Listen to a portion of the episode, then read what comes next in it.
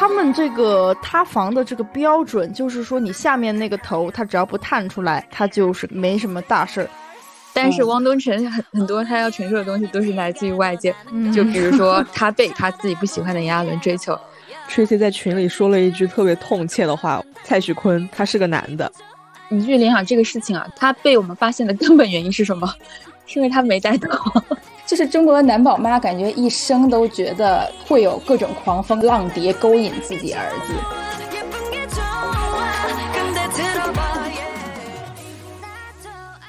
Hello，大家好，第四十四期的蓝莓酱和跳跳糖跟大家见面了，我是 Helen。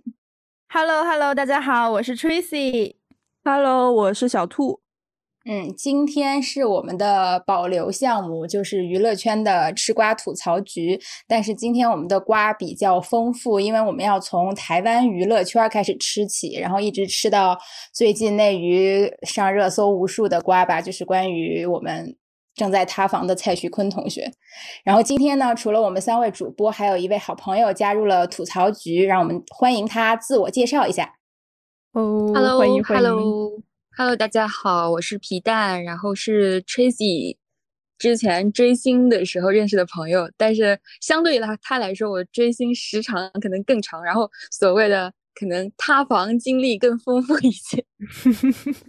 对，这也是我们极力邀请皮蛋来我们节目的原因，就是等会儿跟大家好好唠一唠。嗯，是的，都是追星追出来的革命情谊。是的，而且皮蛋的这个追星经历，如果今天大家对这期节目感兴趣，咱们之后还可以单开，特别有意思。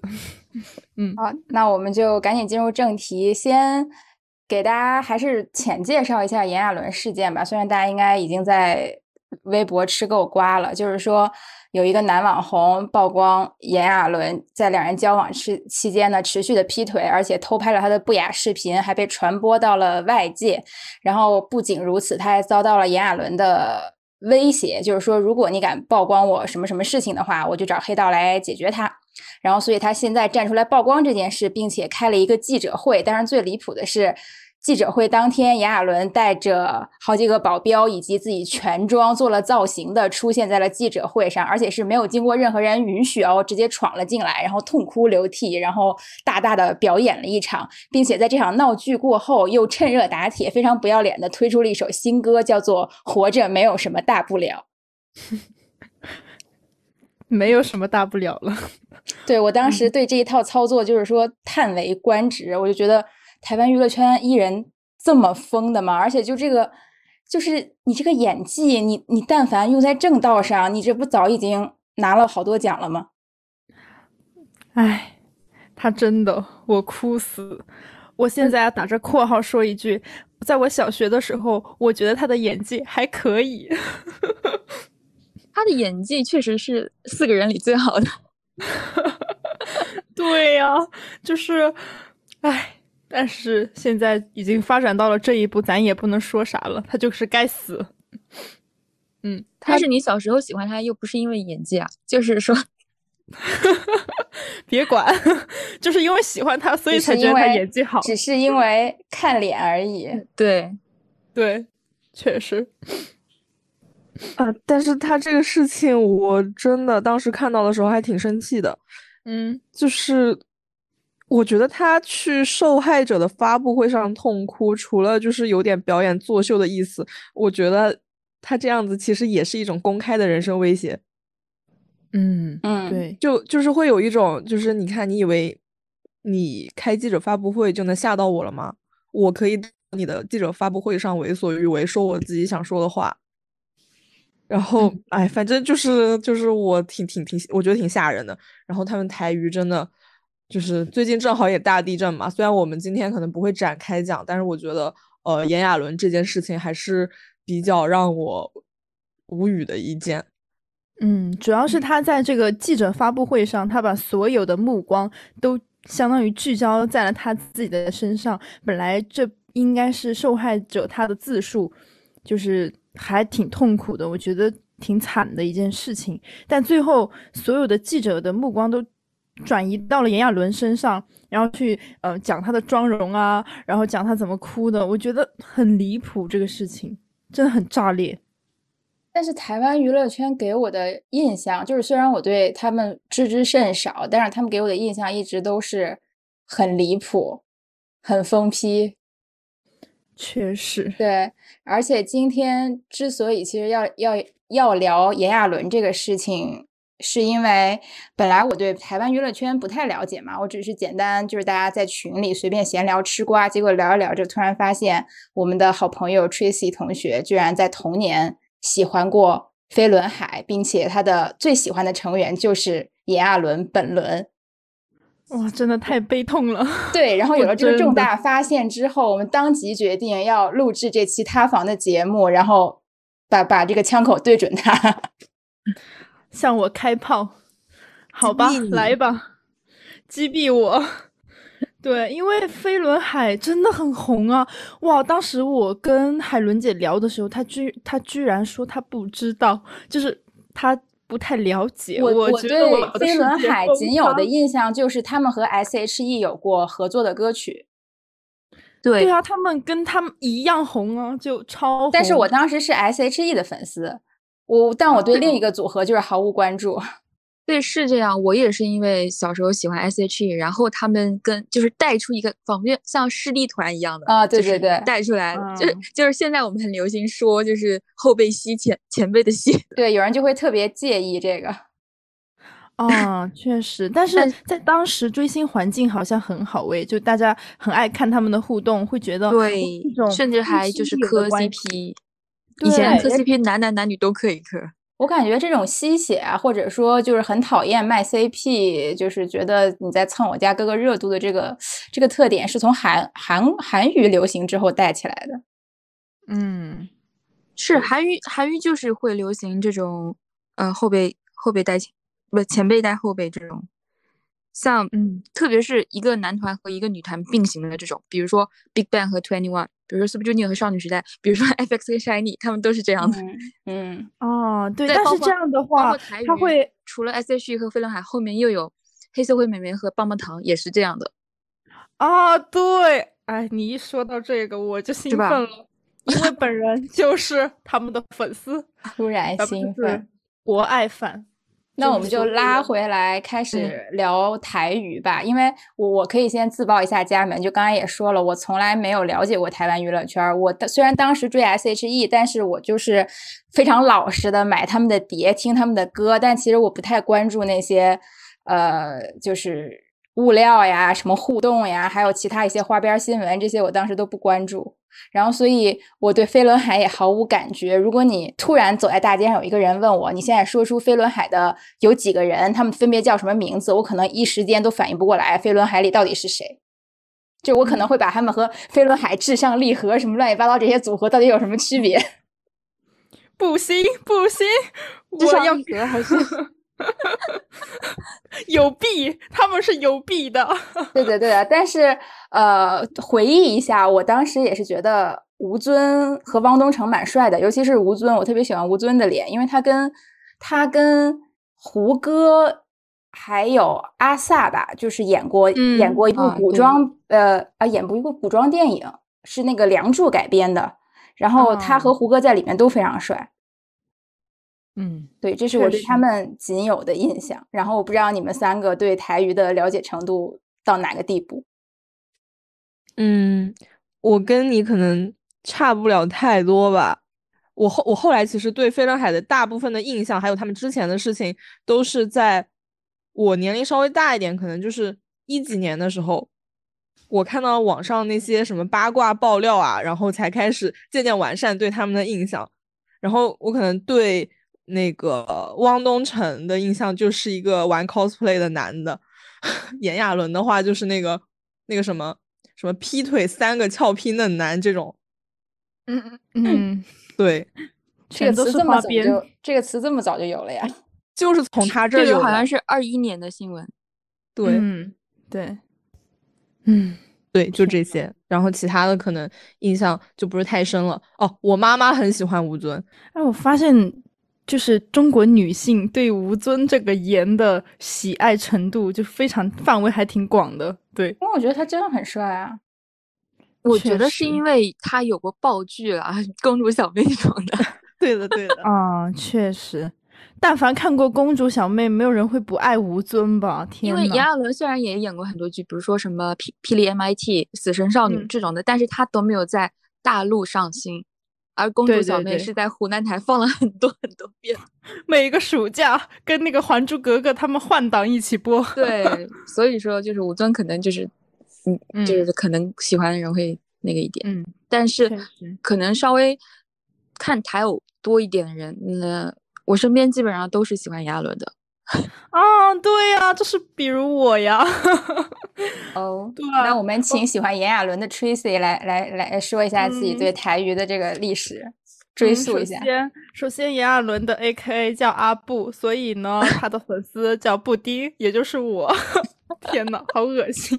好了好了，拉回来，就是因为我小学的时候真的很爱看偶像剧，就我那种课余时间都在就在看什么《黑糖玛奇朵》呀，我也是《黑糖群侠传》呀，我都不看动画片，就看台偶。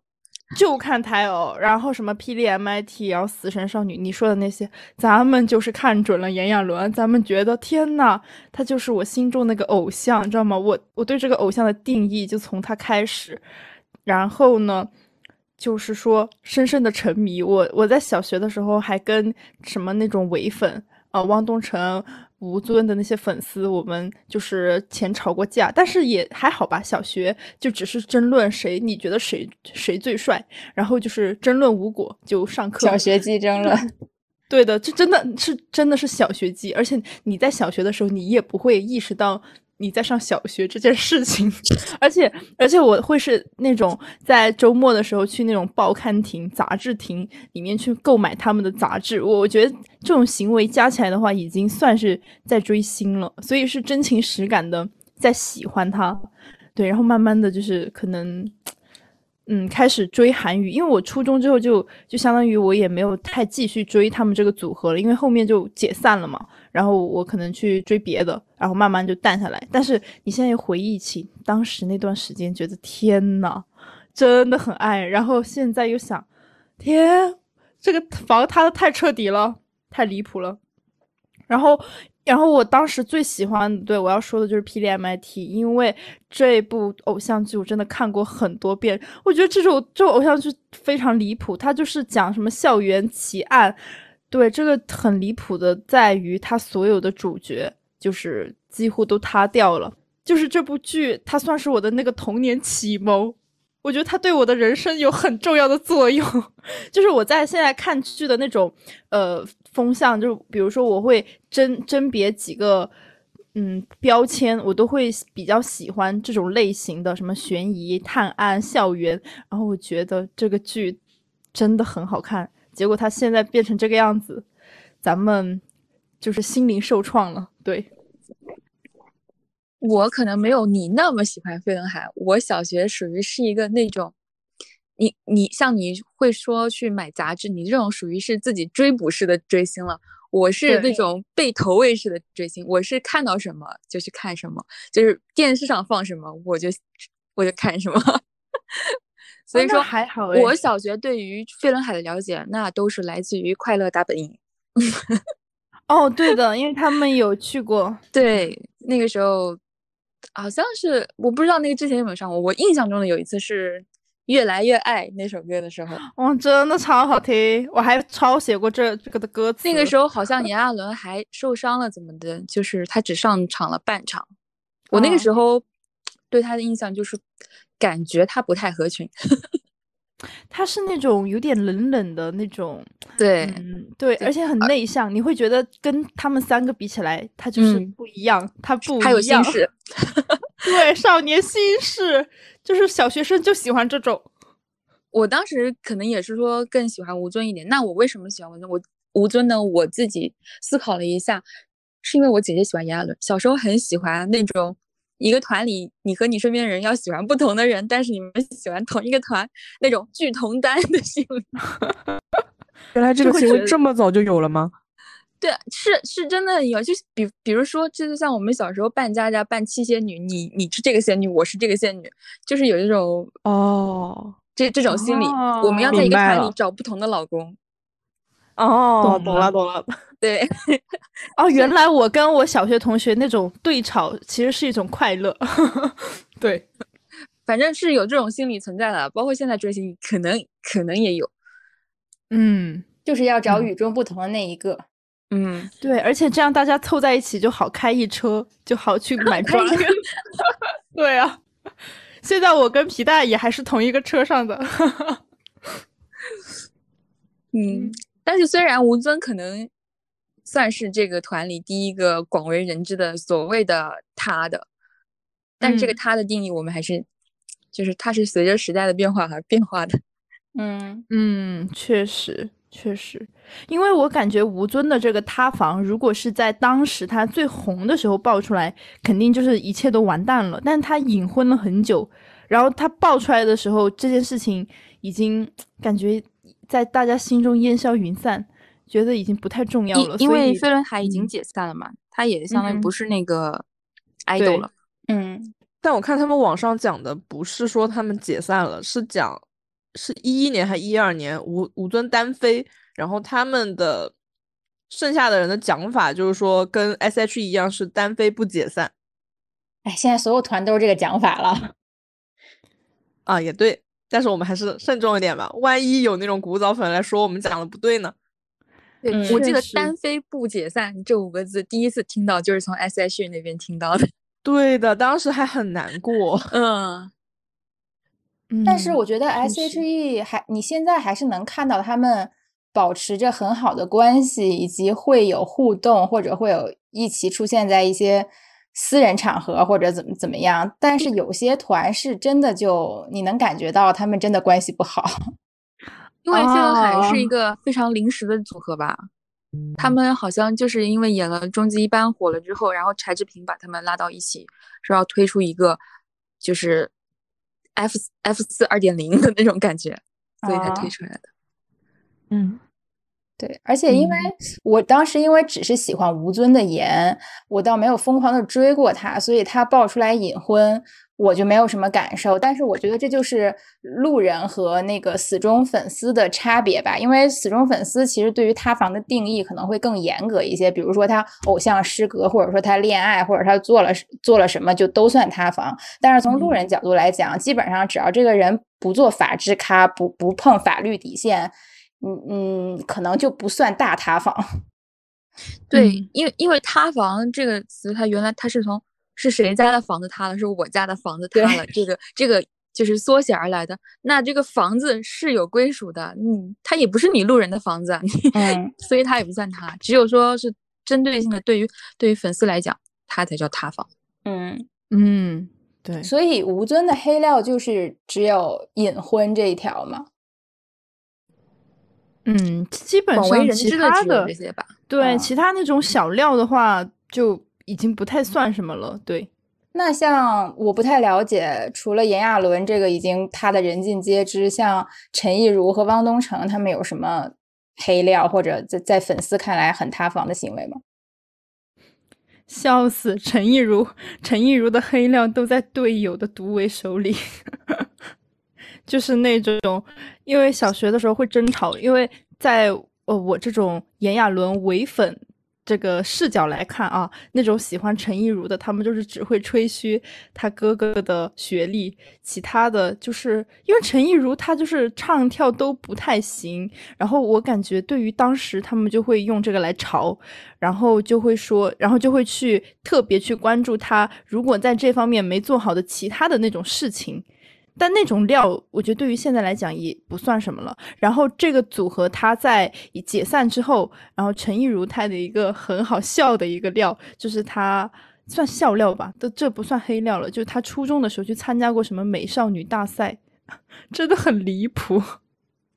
那是作为选手参加的美少女大赛，对，他是作为选手去的，所以对于是他是唯一一个男性吗？那其这个我就不知道了，不是不知道是不是唯一的男性。对，他他的重点是在于他拿了名次。啊，太离谱了，那那那就是弯弯果然是民风淳朴。笑死！只要你能力够强，不重要，你可以拿。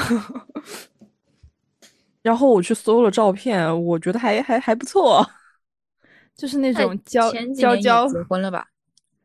嗯，对嗯他他他是好像二零年的时候公开的婚讯。但是我我真的作为路人来讲，我觉得陈亦如存在感很低，而且长得也不太好看。对的，啊因为他是飞轮海里的 back，让我想到一解释一下，解释一下，就 是犯韩团的经历。对，就是我们管一个团里人气最高的叫 top，人气最低的叫 back。那很明显，陈亦如就是那个 back。哎呦，太好笑了。而且他有时候就感觉会因为心疼和怜爱犯上一些 back，然后就是每次都因为资源分配问题被气到。镜头只有几秒的那个人，是的，然后就是粉丝就会去撕公司。是，嗯，但他真的很佛，我感觉他的这种佛，就是从他的眼神中是可以透露出来的，也有可能在这个团待了这么久，已经看淡了这个人人间是非。我觉得他真的很好笑。所以那 Tracy 的话，你就基本算是 top 粉了，啊，我觉得是，可是就是当时风头无二。对，但是但是他们两个其实就是在争了。我觉得，因为不，他们三个其实都在争，因为汪东城的粉丝也很疯狂的，对，也很嗯多。那好惨呀、团那陈亦儒真的好惨呀、对他们三个就是一一阵儿一阵儿的，就比如说在那个霹雳 MIT 播的最好的时候，那我炎亚纶绝对是 top，这个没得说。可是你说在湖南台播公主小妹的时候，那吴尊绝对他的那个人气，没有人可以打得过他嘛。嗯然后汪东城，因为他也演了很多偶像剧，而且而且他的颜我感觉是比较有棱角，啊，对对然，后对是那种花美男系列，所以其实也演过很很多剧，对啊，他演过超级多但。是你你要让内地观众第一时间去想的话，可能想的是《恶作剧之吻》的男二。啊啊啊！对对对，确实，因为这个也是在湖南台播出的呀。对，湖南台真是功不可没。真的是的，因为大家放假了，就而且特别是小学生，真的很爱看。对，嗯，所以在飞轮海的四个成员中，除了你们最喜欢的，你们会觉得谁比较比较心累或者比较惨呢？Tracy 肯定是选择陈亦儒，是刚才已经表达了。对啊，因为他当年就是又普通又平凡，就虽然他学历很高啊，但是你来干了这一行，那你不得不说，就你你这些东西，那就是没有太多用处嘛，就在这一行里啊。然后那除了你人气最低以外，你还要接受一个就是两两个搞基，因为因为在当时。呃就是炎亚纶就是在追汪东城，虽然这些事情都是后面爆出来的，但是呢，在当时他就是默默忍受，还不能讲。然后一个还隐婚，就是悄悄谈恋爱。那作为一个你你看，他们三个人气都比他高，都比他红，赚的都比他多的情况下，他要忍受这一切，天，太惨了！是我，我就决我觉得是定把所有信息卖给虞姬。哇，这样就可以大赚一笔。是的，然后成功隐退。但他当时他在综艺上面就是各种活动上狂讲，然后没有人信哎，对啊，因为他们人气最低啊，就是就是事后考古才发现是真的。就是话筒一定是会对啊，这递给那是这是他的。精神状态。所以我觉得主要是娱乐圈还有一个定定律，就是往往一些很离谱的事情风声传出来，或者被当着就是观众的面儿说出来，大家也会觉得太离谱了吧？不可能。但事实上，越离谱的事儿越是真的。对，对而且他有很多这种他们的真料，他都是以那种开玩笑的口吻，就是讲出来，大家就一直觉得哇，你是一个很搞笑的人，因为确实也没得其他可夸嘛。你说你夸他长得帅，呃，也一般，然后你说他就是唱跳也没有什么，所以就只能说你是一个最好笑的人。现在大家去考古都是真的，真的很好笑。心好累。那兔姐呢？我是觉得他们四个人真的是各有各的不幸和幽默，嗯，就是就是感觉他们之间就是各个人之间状况都很多，然后要互相隐瞒，然后又很害怕自己的料被大嘴巴的队友爆出来，因为因为其实我们这个讨论是因为当时网上的一个梗图嘛，嗯。就是讲说飞轮海四个人谁最累，然后就像呃那个汪东城他要躲着自己搞基的队，呃，想要搞自己的队友，然后还要隐瞒队友隐婚，然后可能陈亦儒的话就是，呃，要忽略，呃，要要要隐瞒两个搞基的队友，还有那个隐婚的队友，然后会就是这么一个梗图，所以才有我们现在这个讨论。但是我就觉得他们每个人都非常的搞笑。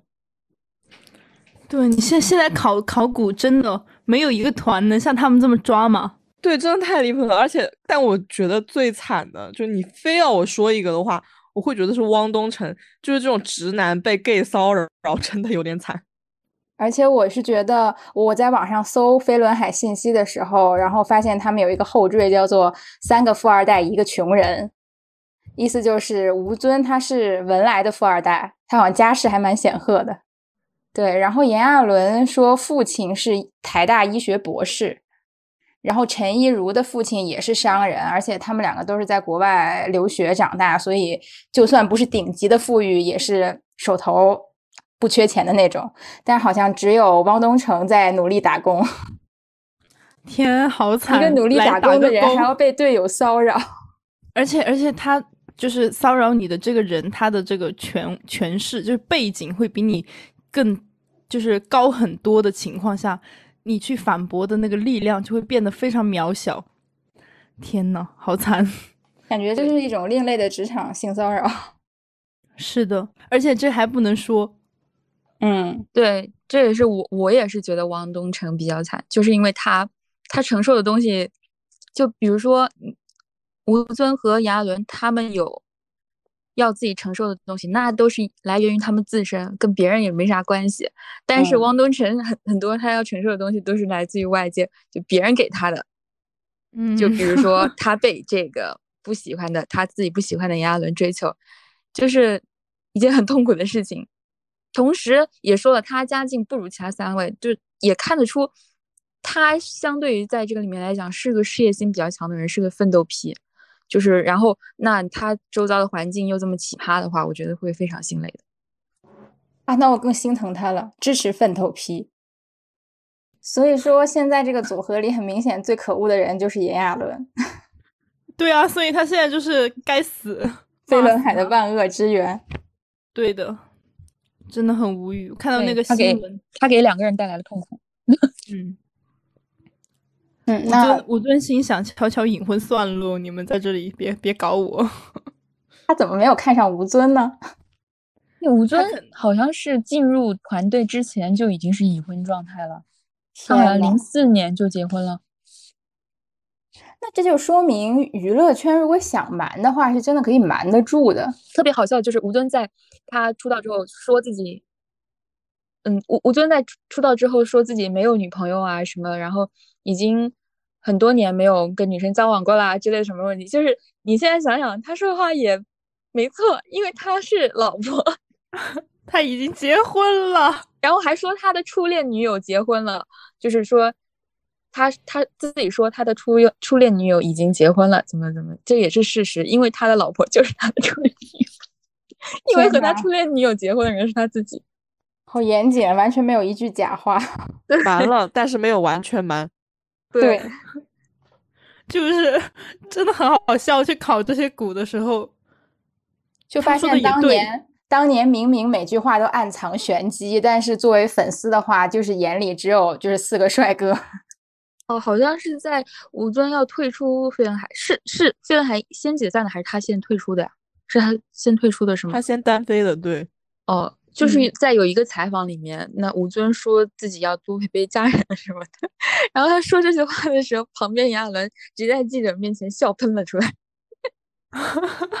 那个采访可以去看看，非常好笑。现就是那个时候可能还觉得是炎亚纶真性情，就他只是不小心笑了出来。你现在去回想，那就知道他意味深长。对，嗯，那关于。追飞轮海的经历，我们回溯的差不多的话，就要来到最新的塌房艺人了，就是蔡徐坤。而非常不幸的是，Tracy 也是蔡徐坤的粉丝，我真服了。所以我们今天本期的 C 位其实就归属了 Tracy。嗯，我觉得其实我的意见也不是很重要，没关系。我现在就很想直击你的心灵，采访一下你，就是关于。在热搜上突然看到蔡徐坤和 C 女士不拉不拉各种事件之后，你你的内心是怎么样的？嗯，其实是这样的，因为因为我其实跟皮蛋我们两个认识也是因为追蔡徐坤嘛，是一八年的时候，因为那个时候偶像练习生特别红，然后我们就是狂热粉丝中的其中，呃，对，咱们就是一个大追的状态，所以就跟皮蛋就是玩特别好，就天天都在各种跑线下啥的。其实当时是到了一个顶级喜欢的程度，后面到一九二零年。这后面两年的时候，我就慢慢的，呃，因为因为我们追的真的比较深入了，对这个我我当然现在讲的全部都是我们粉丝自己的看法哈，就是大家就是浅听一下，你要是信你就信，你不信就别别也别管，就是因为我们就是追的比较深入，所以就是以比如说一些什么站站姐朋友啊，然后嗯什么大粉朋友，反正就是跟他们玩的比较近，然后就是可能。知道了一些他的一些一些小料吧，我们就慢慢的不太喜欢了。其实我我有一点受这个的影响，然后可能你受了这个影响之后，再带入你对他原来那种喜爱，然后你就慢慢的消减掉了。后面我就又去追别的了，可能就是这样的一个过程。但是但是嗯，那个最最致命的一点就是，我觉得可能从我。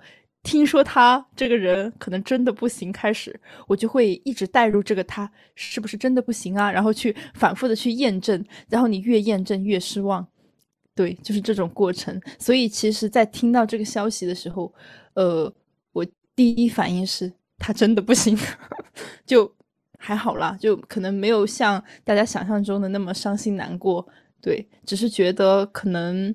你在回想那几年，觉得天呐，你你喜欢上了一个很糟糕的人，可能还是有点难过。嗯，对我我在想，他是那个时候就那么糟糕，就我们喜欢他的时候他就那么糟糕，还是说他变了？我其实会觉得他他的那个糟糕因子还没有被激发。嗯，我也比较同意 Tracy 的观点，因为我觉得其实不存在人变了这一点，就是这个人的。基因就是他已经写好了，但只不过是看他周边的客观条件能否足够激发这个基因。对，因为你说让你能说全天下贫穷的男人不出轨，然后就可以验证他是好男人吗？这肯定不行啊，因为他没有出轨的条件。我想到那天就是我们这个瓜爆出来的时候，Tracy 在群里说了一句特别痛切的话。蔡徐坤他是个男的，对我觉得这个男的这个条件他就足以证明了他不行，所以咱们再也别追男的，懂了吗？很可怕的一件事是我那个那天晚上在抖音刷到了一个博主，他连麦一些哀坤，然后其中有一个哀坤在麦上说，我当时得知这件事情。的时候，我第一反应蔡徐坤好难啊！他是以以那种花枝口吻说出来的，他好难啊，就是那种 受不 了，懂吗？他将这个难视作是褒义词，就是在夸赞。真的，我当时炸裂，非常炸裂。其实我对于这整个事件，我得知的时候是毫不意外的。就比如说之前 Tracy 说的那些，我们从边边角角得到的那些小料，其实一开始我也是半信半疑的状态。但是多了，那或多或少会改变我对他的印象。那这个印象堆积多了，就是现在在获得这么一个炸裂的消息，呃，就是客观来讲是炸裂的消息，对我而言，它已经不炸裂了。它就是，嗯，它就是一个因果关系，或者说是一个。非非常顺其自然的会发生的事情，嗯，是的，因为其实我们之前在李易峰塌房那一期，或者我们还有别的一些聊到这个艺人的节目中啊，就是大家大家可以通过我的这个蛛丝马迹的言论，都可以得出，其实我对他的这个偶像自觉这这一块我还是很认可的，但是我所。一直讲的这个偶像自觉，其实就停留在你如果做了很多这种这种事情啊，这种类似的，不管是你去约炮啊，或者你干嘛干嘛也好，这种私德，那你只要不被爆出来，我都可以算作是你的偶像自觉。包括可能我们之前一九年、二零年就，呃，哎呀，隐隐约约有听说过的那些东西，在我这边，我觉得如果你没有被大家所知道，那我只会在我自己的心里可能给你哎小小的画一道叉，可是也不会对别人造成什么影响。所以你一句你去联想这个事情啊，就是就这个事情来讲的话，他被我们发现的根本原因是什么？是因为他没带套。救命！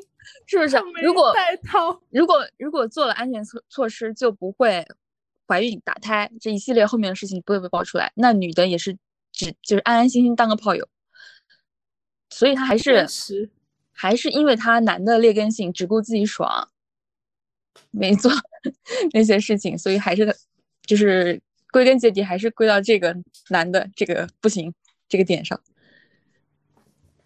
对，而且作为一个，就我刚才说的，我觉得作为一个路人的话，其实就这个爆出来的过程，我是觉得，嗯，怎么说呢，也中间也没有显示出谁强迫谁的这个部分，我觉得姑且算是两个成年人的和平商议和你情我愿吧。但是让我觉得最离谱的是，后来爆出蔡徐坤的妈妈所采取的一系列行为，就是我想说。中国的男宝妈们，你们真的不要太离谱，因为就是中国的男宝妈，感觉一生都觉得会有各种狂风浪浪蝶勾引自己儿子。且不说你儿子，就是大部分的男的都是合同，对不起，普遍攻击一下。但是我觉得其实是男的去骚扰别人的概率更高吧，而不是女的去勾引男的的概率。对。这个事情，我觉得除了呃，我觉得这个事情有两点最让人失望，一一个就是我前面说的那个，二个就是蔡徐坤在自己惹出这一身祸之后，要他妈妈来摆平，对这一点是非常让人无语的。但但是呢，也一切都是有迹可循的，毕竟他就是一个纯正妈宝男，就呃，以我们过去追他对他的印象来看的话。嗯，就是说好听一点是跟妈妈关系好啊。就现在我们以脱粉的的这个状态来说他的话，那就是纯纯妈宝男。对，可能之前就会觉得啊，天呐，他好孝顺呐，他跟妈妈关系好好，那就是要教育爱坤们要要孝敬自己的妈妈哟，要跟妈妈关系好哦。嗯嗯，点点点。他 妈妈徐女士是那种想闯娱乐圈的心是非常明显的。包括以前从小就带蔡徐坤去各种往这个圈子挤，嗯，是的，是的，这个其实还要就是可以追溯到他参加《心动亚洲》，因为他在《偶像练习生》之前，他也参加过不少这种类似的选秀节目，然后这个也是一一档非常古早的这种节目，然后当时他们有去韩国训练的那种什么画面啊、镜头啥的，就徐女士的出镜率是非常高的。啊，有跟儿子的互动啊，然后，哎呀，就是儿子很累，然后，呃，就是妈妈千里迢迢然后过来就看你，然后那种流下感动的泪水，就很多这种画面，然后包括在偶偶恋里面也有他的身影，所以就能看出这个妈宝这种关系，包括后面他不是跟之前的经纪公司一海打官司嘛，然后这个解除了之后，他们自己。就是又做了工作室，相当于他现在其实就是百分之百的持股的状态啊。嗯，我们严谨一点吧，百分之呃大部分。对我真的很害怕有，就是会有大量的这个粉丝过来骂我们。那我们就提前先说一下，因为因为现在他这个嗯这个瓜的这个实锤性嘛，就是也没有他也没有回应。然后呢，现在呃 C 女士那边可能也没有再继续报，可是你也没有任何证据去反驳这一切都。是假的，所以我们其实是基于这个新闻来做这个讨论，对，严谨，嗯，呃，因为你们两个是已经脱粉了嘛，那你们身边有那种还没有脱粉的粉丝，听到这个消息，他们的反应是什么样的？呃，这个其实我觉得是分两块，因为首先跟我们非常亲近的，比如说我跟皮蛋这种关系啊，我们还在一起玩，还在聊天大骂的这种关系的话，是不会有再喜欢他的粉丝的，因为，嗯，因为如果你现在还在喜欢他，我们就会觉得视作你的脑子可能有点不太正常。然后这是第一种啊，第二个就是身边的人。那我我的理解就是可能就是朋友圈嘛，就可能这种比较近的。然后因为当时也加了不少呃一起追星的朋友，然后狂热的粉丝，然后就看到他们在发什么啊，我会一直相信你啊，不管你们说什么，就是哎，觉得还蛮，我是真的觉得蛮可怜的，因为其实这种事情发生之后，嗯，你艺人。我我就暂且不说他的这种心理过程波澜什么的，你就说他的财力摆在那里，他去解决这件事情，他只要有钱，他就一定就是，如果他没有触犯法律哈，那他肯定是可以摆平。那你作为粉丝，你拥有什么呢？就对吧？然后你现在为他这么担心，而且我觉得粉丝的心情其实是非常真诚，然后迫切。嗯，然后我我有看到热搜上有一个蔡徐坤大粉发言。说只要蔡徐坤现在呃说他本人还是说工作室出来说一个不字，他们就要把内娱翻个底朝天。这什么歌德文学？可是你们哥哥现在一句话都不说耶。他不能说啊！你忘了当年李易峰刚说完就进就就进去了。对这句话颇有一种你若回我坤坤什么翅膀，我并我并回你整个天堂之类的。救命啊！真的很咯噔，我我就是特特别害怕看这些。我也是，我看完了就是手脚发麻的那种。对，但是因为我朋友圈真的很多，然后我我会真的真情实感的去满心心疼这些女孩子的，因为我会觉得。嗯，因为可能现在也是年纪渐长啊，因为当时喜欢他的时候年纪也蛮小的。就你现在长大了一些之后，你会觉得你你其实更多的精力你可以去投资你自己，你也可以去更理性的去看这些事情。但是其实像更多这种小孩或者把这种所有精力放在这件事情上的人，我觉得他们很单纯，然后也很就是热烈。就是非常纯粹的去喜欢那么一个人，然后他现在做出这种事情，你还在非常非常坚定的去相信他。我我看到这些，我就觉得天呐，他何德何能？而且他还不带套，我现在就 无语。我我看这些都还算是客观的，我也不会去心疼上他们什么的。我只觉得这都是他们该经历的，就是反正经过这件事之后，他们也会成长。嗯嗯，确实。确实是的，那但其实我知道，嗯，你们蔡徐坤这边脱粉了之后，也没有说就此封心所爱，其实后面还是有陆陆续续，呃，喜欢过其他艺人或者追过其他组合之类的。那就在这个过程中，有没有真的遇到过，比如说你们正在上头，然后他突然就塌房了，然后这个时候就会怎么样？有啊，不过。就是就是我今年重新回到韩语的时候，嗯，喜欢上一个组合，嗯，也是在我情感最热烈的时候，尤其是对他们刚刚在一档节目里立了一个事业批人设之后，然后第二天爆出来就是在夜店里搂美女的这个新闻，我当时就是震惊、震撼，就是这种这种自己上头的时候突然被泼一盆冷水的感觉。也是第一次有，虽然塌了这么多房，但是之前的房都是建立在我已经人都已经快要踏出这个门的时候，所以就是塌了也塌不到，也也伤不到我，伤害性。那我现在就是我现在就站在这个这个房梁下面了，它突然塌，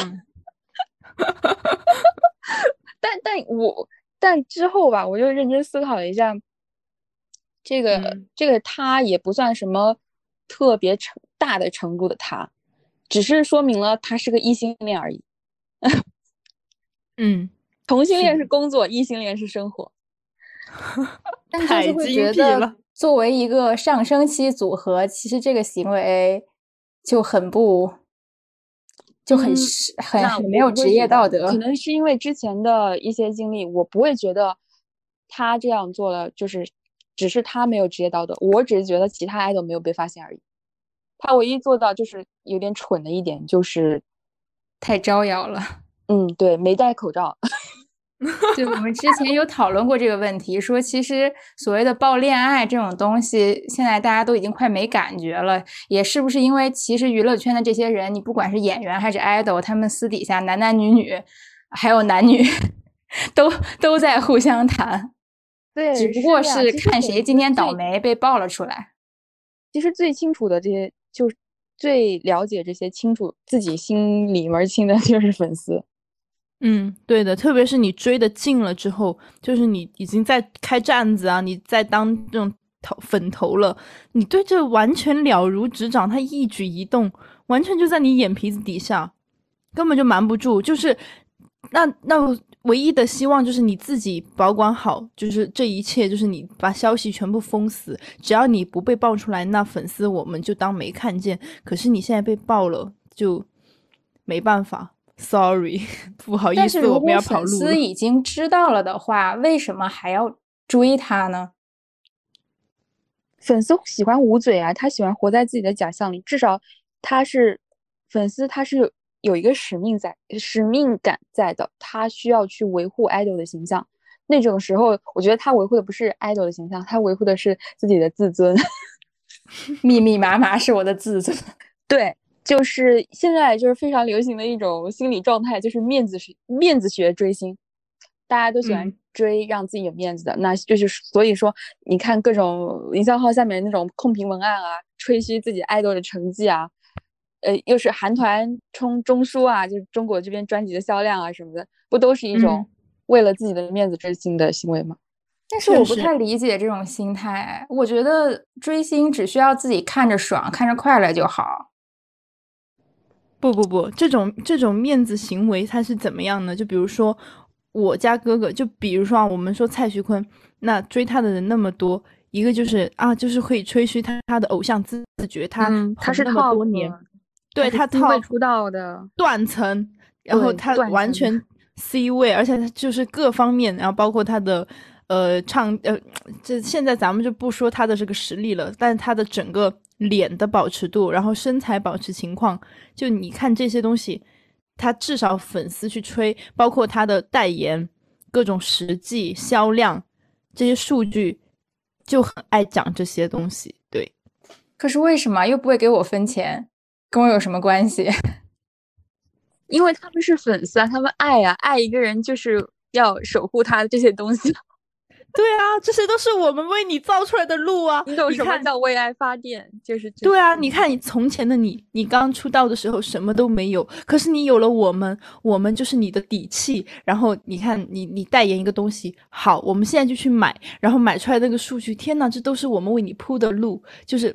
非常有实感，就沉浸在那种爱意里面。你刚刚的那个问题真的问的太好了，就是一个非常理性的路人 会这么问的。是，我觉得我之所以没有疯狂追星过，然后包括我正单身这么多年也谈不了恋爱，就是因为我真的完全无法理解这种为爱发电的情绪。他们是那种你开心我就开心，我不懂，我就觉得就必须让我开心。但是你要反过来这么想啊，就是可能在粉丝身上，就是比如说我今天看了一场你的舞台，我就开心。我看到你的销量上去了，哇，你超过了我追，就是你看追其他人就很没意思啊，因为总有人销量就是会比比你高。可是我追你，你的销量就是最高的，哇，我那个瞬间就爽死，就讲出去都很拽，对吧？我记得这这种这种追星形式啊，这种这种状态是愈演愈烈的。以前我觉得这个韩圈都没有这么恐怖，在我们回来之后，都已经发展到这个程度了。对，现在现在有什么五妹一，我都看呆了，就是妹妹的妹。我说，呃，这也没必要吧。对，现在就是喜欢各种东西都要争一个称号，真不知道有什么意思。对，什么门面 top 绝对 C 位，绝对主唱主唱大人，除了粉丝谁在意啊？对啊，但是粉丝就是。不蒸馒头争口气，我就要，就是今天咱们秋菊打官司，我就要给你把这个争下来。我觉得也可能是他，他们其实是要投射一种自己在现实生活中得不到的东西吧。前段时间那个 K-pop 脱粉回踩报有一篇投稿，就写的非常好，说说到这个关于韩团崔中书的这个问题，他说。催中枢，中枢排名当然是有意义的啦。感到困惑的你们还没明白吗？中中枢排名追求的根本不是 idol 在团队里的地位，是自己所处的粉丝群体在所有粉丝里的地位，本身就不是属于 idol 的利益。那些说中枢和资源挂钩的，你们好好想想，真的是一个绝对的正相关吗？这本身就是披了为，这本身就是披了为爱发电的皮，而然后为自己而战，销量也好，成绩也罢，到底关我屁事呢？他们想要成绩，当然要自己努力。我累死累活赚钱，就是为了继续累死累活花钱吗？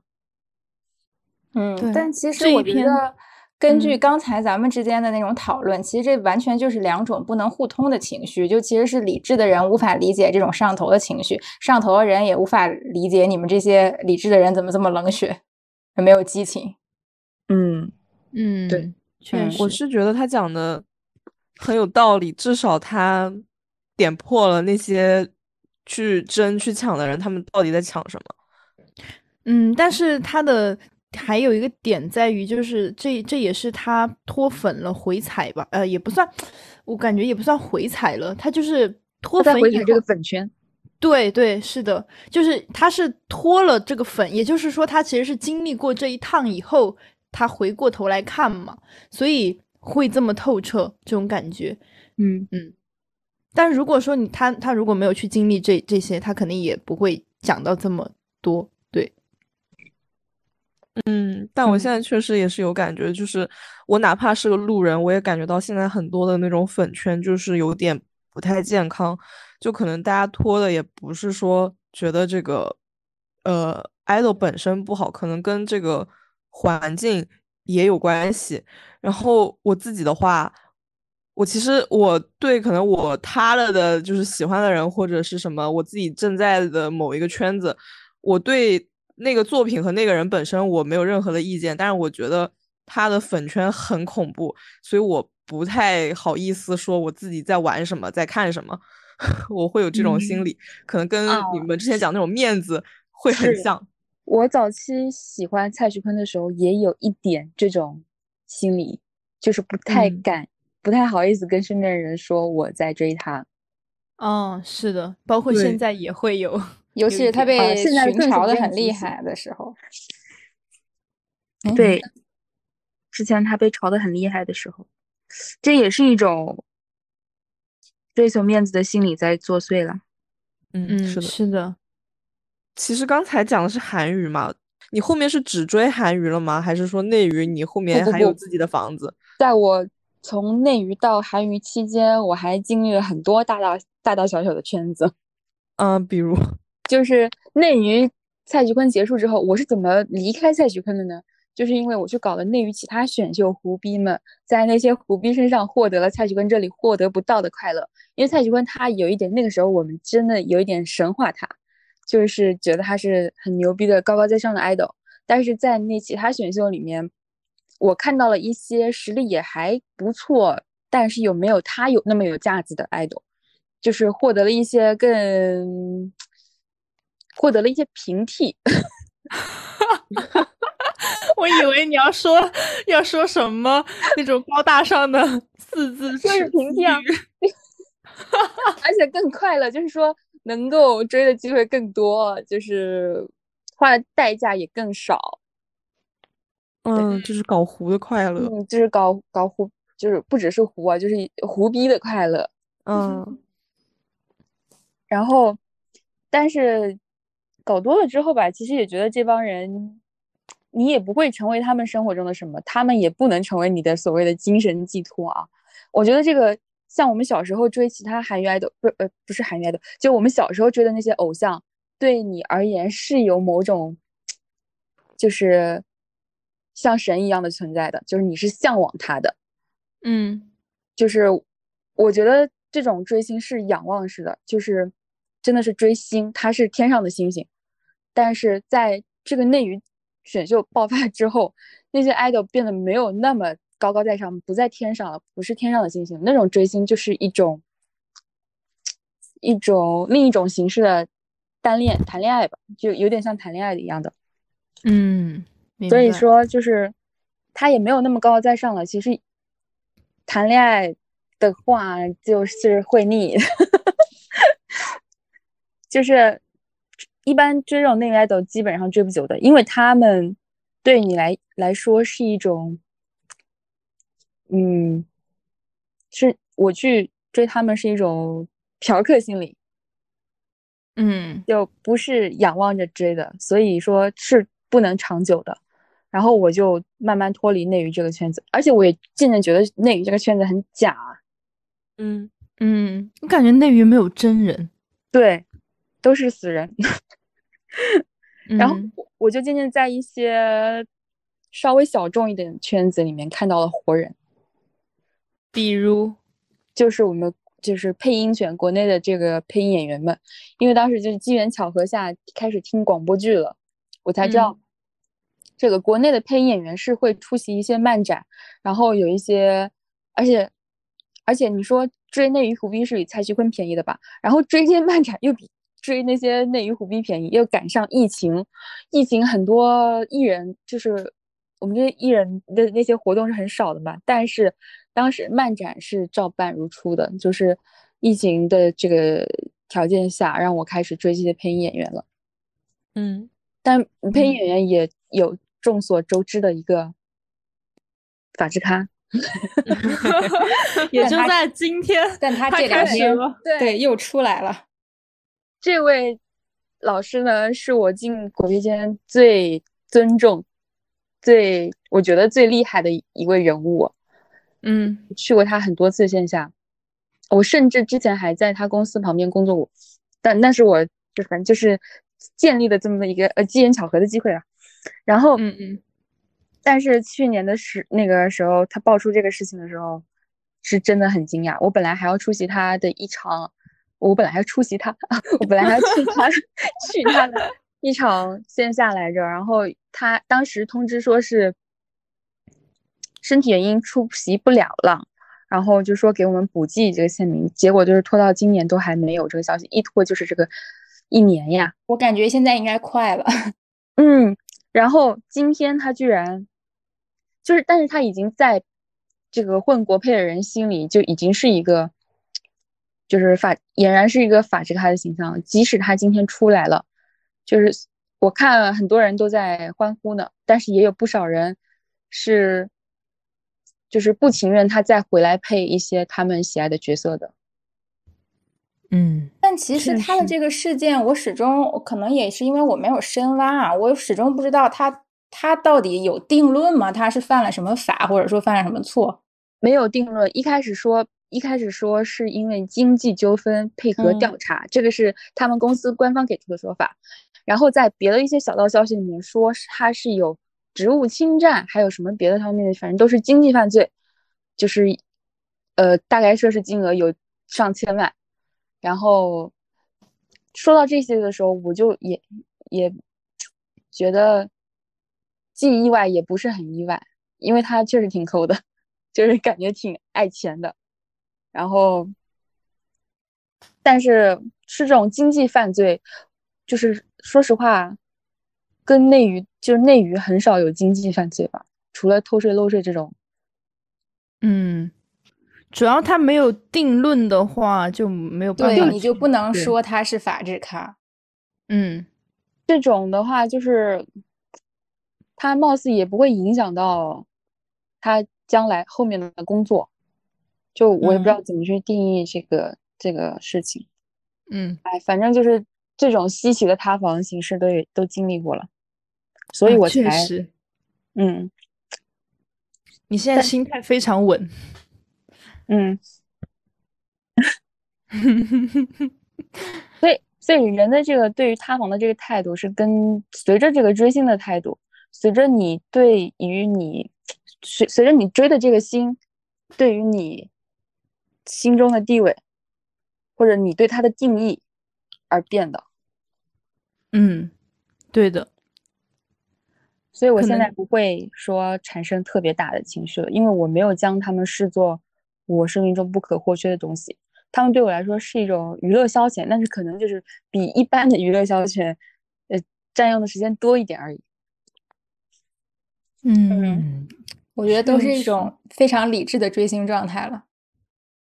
哦，真的很理智。你你刚刚讲那段话的时候，很像在购买一个商品，只是你要购嗯买它的话，付对对对出的，对你你可能付出的不是钱，而是钱加上时间，再加上加上你自己的一些精力回馈等等。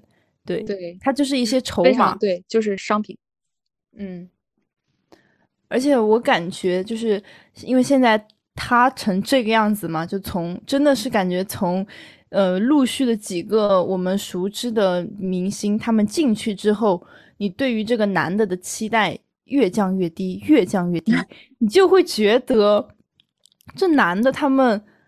他们这个塌房的这个标准，就是说你下面那个头，他只要不探出来，哎，他就是可能没没没太没什么大事儿。而且就算他现在探出了头来，那个东西，哎，他去，比如说像蔡徐坤这个没戴套这种事情，那对于一些可能道德感已经非常非常低的呃粉丝来说，他也不算他，因为他没进去，就是你跟更恶劣的这种事情来比。你现在没有办法去做一个非常准确的说塌不塌，而且路人对于这些事情来，可能路人就说啊你塌房，那你现在你还爱他的粉丝？哦我没有啊，我还是很爱他，对吧？所以这个点还是对对，像小时候可能是还没有自己构建一个自己完整的精神体系，需要外物，需要一些美好东西来提供或者来给你构建这么一个你自己的这个美好幻想。那我觉得随着年龄的成长，呃，这也是为什么小学生脑残粉多的原因。随着你自己这个身心的成长，那你自己的精神体系能够发展起来了，我觉得就是不需要那些东西，那些东西，那些可能是 fake 的东西来滋补你了，而是你去消费它。嗯，对。确实，但是我感觉其实每一个人的成长过程中啊，他都是会有就类似的东西吧。可能，嗯，就我们来说，因因为我跟皮蛋确实，如果我们两个这种性格、这种人格啊，就是从小就是要追星，那可能我们在追星这件事情上面体现出来的这种对于外界精神的构建，这种东西会更多一些。但那比如说像海伦姐或者小兔，那你们也可能会有自己。其他的经历去构建你们自己更完整的。然后，当我们嗯，这个人的这个心，我觉得这个心路历程吧，它越来越丰富以后，你就会慢慢的去回过头看这一切，变得更加理性。那其实这些都是。不断经历的一个过程，其实，所以我我我自己也会觉得说，在听了刚刚你们讲的，包括我刚刚不是说看到了一些啊还在非常狂热的粉丝嘛，然后皮蛋又又讲说啊，你不觉得他可怜？对他要去经历，是的，所以我现在我也会有这种感觉，这一切都是啊最好的安排。对，怎么会绕回到最好的安排上面？对，就是突然这突然鸡汤。就是你自己去经历啊，反正就塌不塌的，就今天塌不，今天这个人他没有塌房这件事情，那以后你也会经历别的类似打击。嗯嗯，对。但其实我很同意皮蛋这个消费的观点，因为我觉得，呃，人生在世，你你赚的所有钱，其实最后花出去都是为了给你自己赚赚回来、买回来一些快乐或者满足感的。嗯，对，确实，对他其实购买回来的就是我只要花钱，然后我当时看到这个专辑我就很快乐，然后我觉得这个就够了。但是可能比较比比较让路人观感差的是，他们不应该在网上到处去叫嚣，或者说我路人我发表了一个什么，我说这个剧有点不好看，然后立刻就会有一堆粉丝来骂我。其实这个是造成他们路人观感差的原因。啊，对的，不追我们哥哥的人，他就是不好的，不行的。对，就是不不看我们哥哥好，然后你就是黑粉，你就是故意来黑的，你就是对家。救命！我觉得控评也是现在很多明星看起来像假人的一个原因之一吧。就是你去看跟他相关的东西底下的那些评论，全部都是一模一样、复制粘贴的那种控评，就是特别没意思。嗯嗯，对，确实。但我在想，其实这群疯狂的粉丝，他们本来也不需要真人。啊，对他爱的只是一个幻象，对他爱的就只是一个假人。而且，其实我觉得像皮蛋或者 Tracy 这种历程走过来，就是他们成长了。其实我觉得是因为本来你们原本就还是比较比较理性，或者说就是自自自己会去思考一些东西的。但是我身边会有一些。呃朋友，就是跟我同龄，然后甚至也在工作社会上工作了几年，但是他们在谈到自己喜欢的艺人的时候，依然是那种很仰视，就觉得他是完美的，我我如此爱他，就是依然是这种情绪。其实我觉得这种上头的情绪是可以理解的，因为他还处在那个非常快乐、开心的时期。其实我我更愿意把它当做是你对于这件商品的那个喜欢那个劲儿还没过去。就像你刚买了最贵的包的时候，你你就在那前 头两天，你怎么看你怎么喜欢，哎，你不背你就放在家里面观赏，你看一眼你就是开心的不得了。我我觉得他们现在还处于那种状态，可能过一段时间之后。哎，他就没那么这个可能跟生理年龄没关系，跟追星时长有关系。嗯，是的，嗯是的，我觉得是跟就是恋爱脑这种东西是同理的，嗯，因为哎如果你把对追你把你追的艺人看作了包包的话，其实你确实再好的衣服、再好的包，你背过几天之后，它只要不是新的了，它就不值钱了。但是我觉得那种疯狂粉丝跟恋爱脑更接近，就是嗯。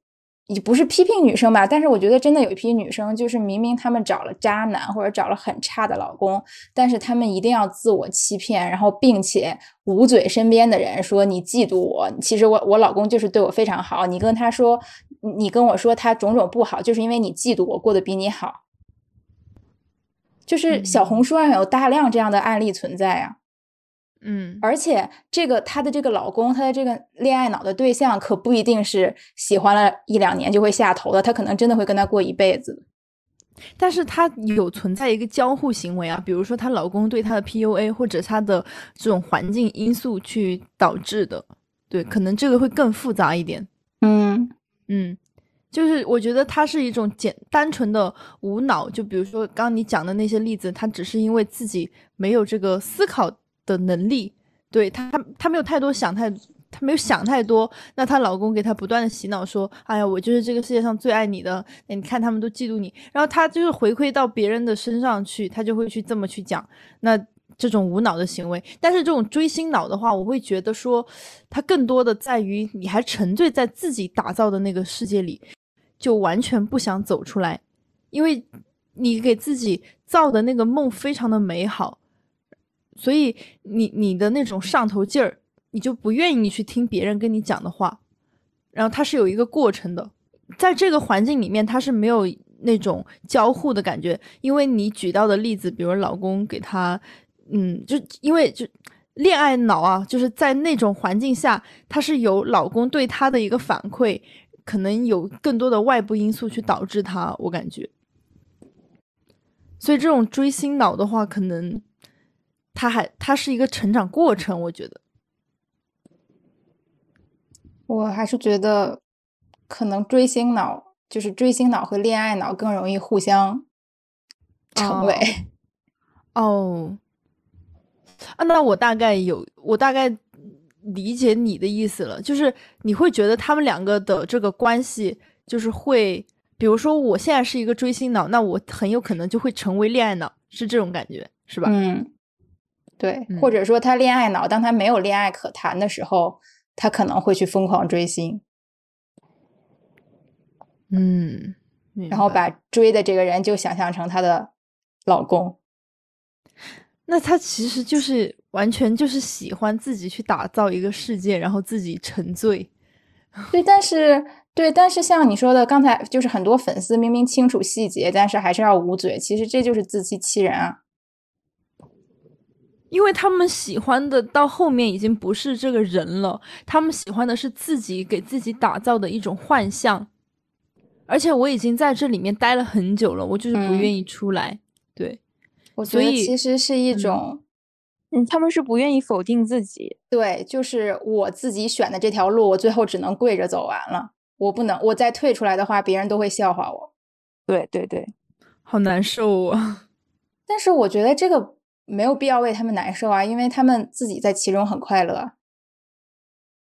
就是嗯尊重尊重他人命运，嗯，然后别来祸害我们。如果来祸害我们路人，我们就要骂你。笑死。对啊，我觉得你在自己的世界里追星，在自己世界里谈恋爱，我在自自己的世界里干什么都没关系。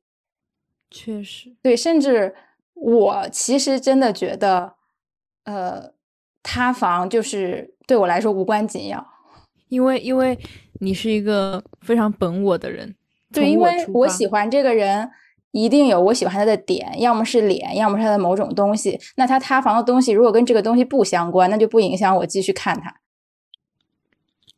嗯，那你好纯粹啊！